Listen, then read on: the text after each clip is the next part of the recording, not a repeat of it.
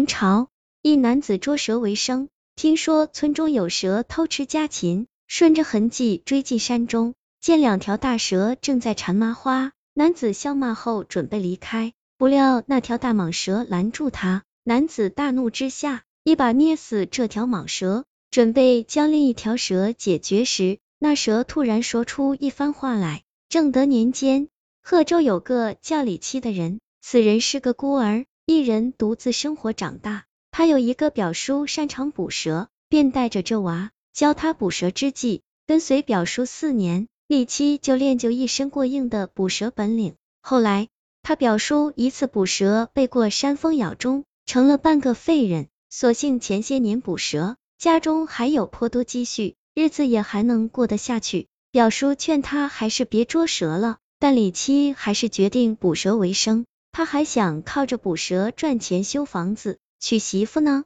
李七虽然捕蛇，但他的技能手段明显比表叔高明。不管大蛇小蛇，有毒无毒之蛇，从来没有被蛇咬过，因为他知道附近的捕蛇人每年都有被咬死的。李七最厉害的就是练成了绝招铁手功，他手上主要部位都布满了一层厚厚的茧皮，一般的毒蛇根本就咬不动，而他每一次出手都能一招制敌，捏住蛇头七寸，若是这蛇不服，他一发力就将蛇捏死。这天。靠山村传来有一大蛇吞吃小羊的事件，村民被吓得人心惶惶。李七听闻，马上就准备好去了靠山村。很快，他就找到了大蛇出没的踪迹，顺着蛇留下的气味，他追到了村后的大山里，来到了一片荒草丛生的荒谷之中。五十二刻，阳光暴晒。李七来到此处后，看见高过人肩膀的高草丛里。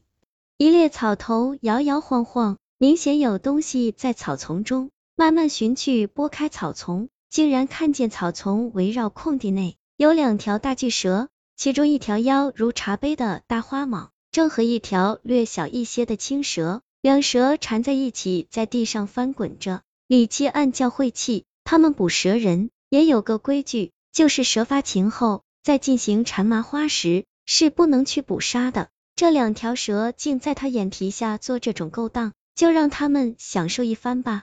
丁不似太痴情了，不顾石小翠的辱骂，即便拼尽一身功力，也要治好他。李七看着蛇，笑骂了两句，准备离开，打算下次的时候再捉这两个大家伙。可是他转身刚走两步，突然感觉背后有物扑来，转身一看，刚才那条大蟒蛇竟然一下窜到了身后，对他张开大口。就要扑过来吞了他似的，李七一见也怒了。他虽然之前没抓过这般大的蛇，但对自己也有信心，并不惧他，对着蛇大喝一声滚！不料那蛇并不滚，尾巴一摆就要缠上来。李七一个箭步就到了大蟒头前，伸出铁手，一把就捏住了蛇头七寸，猛一用力，那大蛇虽然将身子缠住了他，可大蛇没有坚持过片刻。缠在他身上的蛇身一下软了下去，整条蛇已被捏死。捏死大蛇后，李七看了看前面那条青蛇，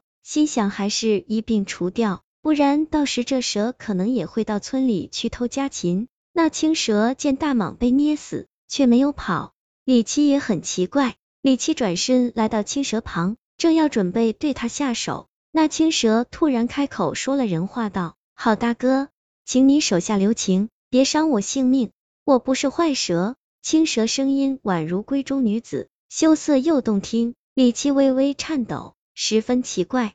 自己细眼观察了青蛇一会儿，问他：“你为何懂得说人话？”青蛇气息微弱，缓缓的说：“我本是蛇仙后辈，已经通灵，但这条大蟒畜生仗着力大，逼迫我跟他做了媳妇，我实在没有办法反抗，才只得如此。”李七听罢吃了一惊，怒喝道：“你是蛇妖，我是抓蛇人，蛇妖的危害更大，应该除掉你，为民除害。”青蛇不慌不忙的说：“世间万物平等，我一不害人，二不偷吃家禽，你有何道理杀我？以前那大蟒偷食家禽，我都曾屡次相劝。”青蛇精这样一说，李七细想也有道理，自己这些年抓了不少蛇类，想想也怕报应，于是他也不再多说，叫青蛇好自为之，自己驮着大蟒回去了。李七回到家又想了一晚，翌日便决定不再去抓蛇，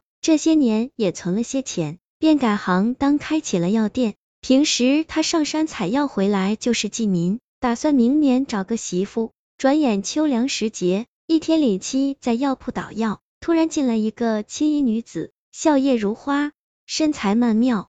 入门时还飘来一阵荷花香，熏得李七差点情迷意乱。女子来到药柜台，用水汪汪的大眼睛盯着李七看，脸上竟是万般柔情。李七也看她的美貌吸引，两人竟对站着双双呆看片刻，方才回神说话。李七作揖道。姑娘到店，想取些什么药？小生这就去抓来。